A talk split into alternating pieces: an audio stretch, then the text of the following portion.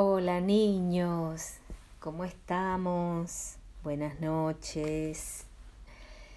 ¿Ya estamos listos para dormir? Bueno, pues yo quiero saber qué pasa en el tercer viaje de Simba del Marino.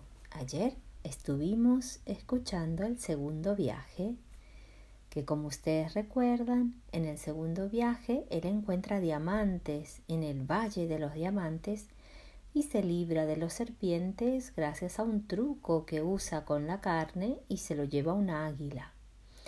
Y así se encuentra con los comerciantes, los mercaderes y lo ayudan.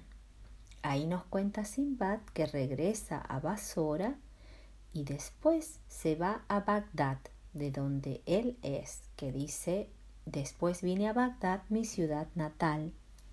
Ciudad natal quiere decir la ciudad donde nació.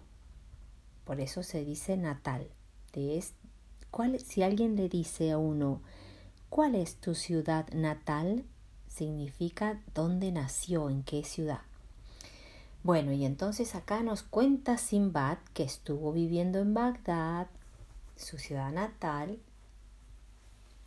pero que todavía no se acostumbraba a quedarse quieto, a vivir tranquilamente.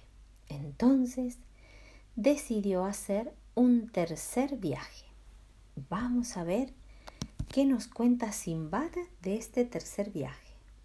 Dice así. Como todavía no me acostumbraba a vivir tranquilamente, pronto decidí hacer un tercer viaje, provisto de un cargamento de las más valiosas mercaderías de Egipto de nuevo tomé un barco en el puerto de Basora. Después de unas pocas semanas de navegación, nos sobrevino una espantosa tempestad. Por último, debimos echar el anda junto a la isla de la que el capitán trató de alejarse con prontitud nos dijo que esta y otras islas cercanas estaban habitadas por enanos salvajes y peludos, quienes de repente nos atacarían en gran número. Muy pronto una inmensa cantidad de estos terribles salvajes, de cerca de sesenta centímetros de alto, subió a bordo. Su fue inesperado.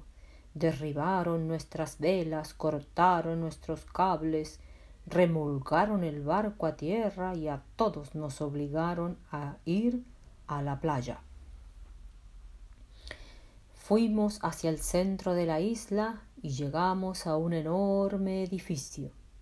Era un palacio majestuoso con una puerta de ébano que empujamos y abrimos empezamos a recorrer las grandes salas y habitaciones y pronto descubrimos un cuarto donde había huesos humanos y restos de asados. Al instante apareció un soldado horrible y alto como una palmera. Tenía un solo ojo. Sus dientes eran largos y afilados y sus uñas parecían las garras de un pájaro. A mí me tomó como si fuera un gatito. ¡Chum! Ven aquí.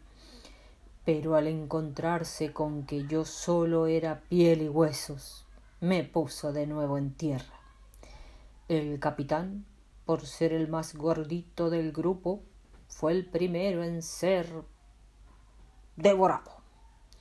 Cuando el monstruo terminó su comida, se tendió sobre un gran banco de piedra existente en la habitación y se quedó dormido, roncando más sonoramente que un trueno.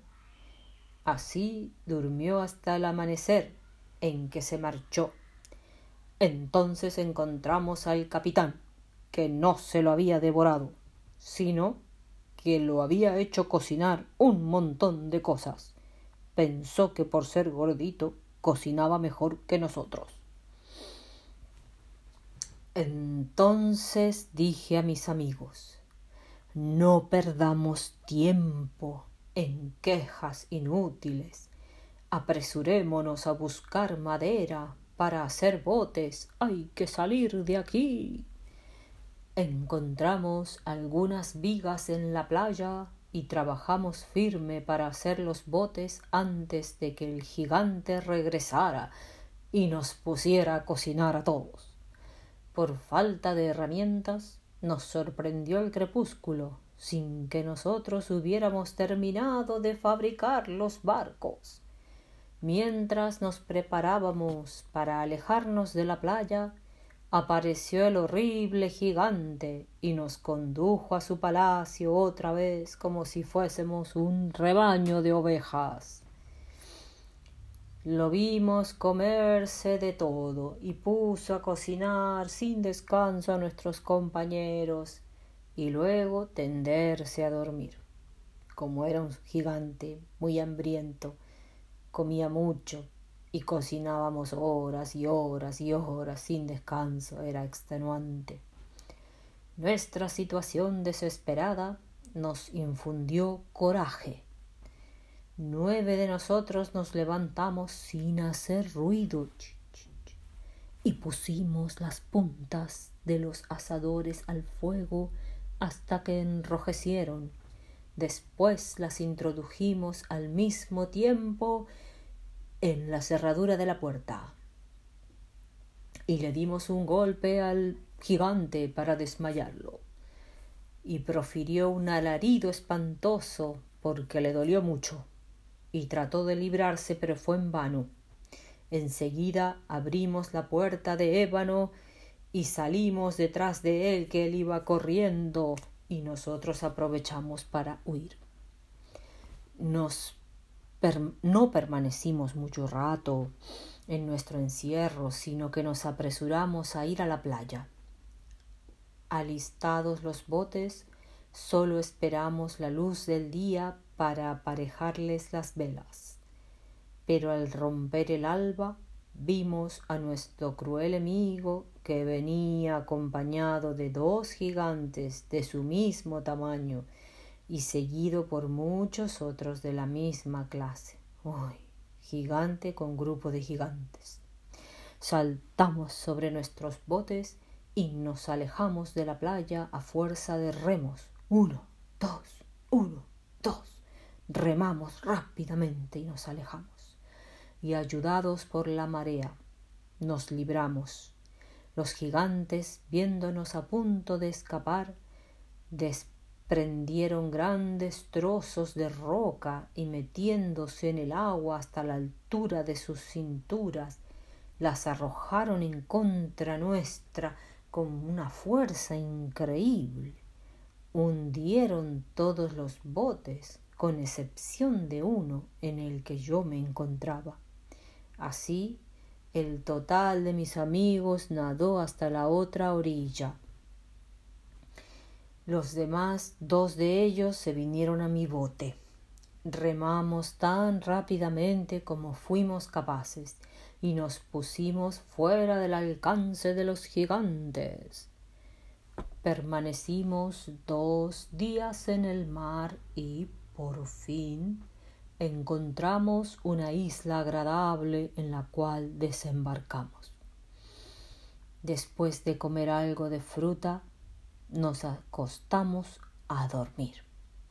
Sin embargo, pronto fuimos despertados por el silbido de una serpiente y uno de mis compañeros salió corriendo espantado por esta criatura. Subí a un árbol tan velozmente como pude y alcancé las ramas más altas. Mi otro compañero me siguió, pero la rama se rompió y salió corriendo para otro sitio, a otro árbol. Entonces la serpiente bajó y se escurrió a lo lejos. Esperé hasta el día siguiente antes de abandonar mi refugio. Al llegar el atardecer, amontoné palos, zarzas y espinas en unos atillos que coloqué alrededor del árbol hasta donde empiezan las ramas. Después subí a las más altas. Por la noche la serpiente regresó otra vez, pero no pudo acercarse a mí, porque se pinchó con los espinos que yo puse ahí. Se arrastró en vano alrededor del vallado de la zarza de espinas y se alejó finalmente. Al otro día yo estaba en tal estado de afiebramiento que decidí arrojarme al mar pero en el momento en que me disponía a saltar, vi las velas de un barco a cierta distancia. Con el lienzo de mi turbante hice una especie de bandera blanca como señal, la que agité hasta que fui visto por gente del barco. Me llevaron a bordo y allí conté todo lo que me había sucedido. El capitán fue muy amable y me dijo que tenía unos fardos de mercadería que me habían pertenecido, que habían pertenecido a un comerciante al que por casualidad había dejado abandonado en la isla. Como este hombre ahora ya estaba sin lugar donde encontrarlo, quería vender las mercaderías y dar el dinero a los amigos del comerciante. El capitán agregó que yo podría tener la oportunidad de venderlas y ganar un poco de dinero. Descubrí que este era el capitán con quien había navegado en mi segundo viaje. Pronto lo hice recordar que yo era realmente Simbad, a quien él creía perdido.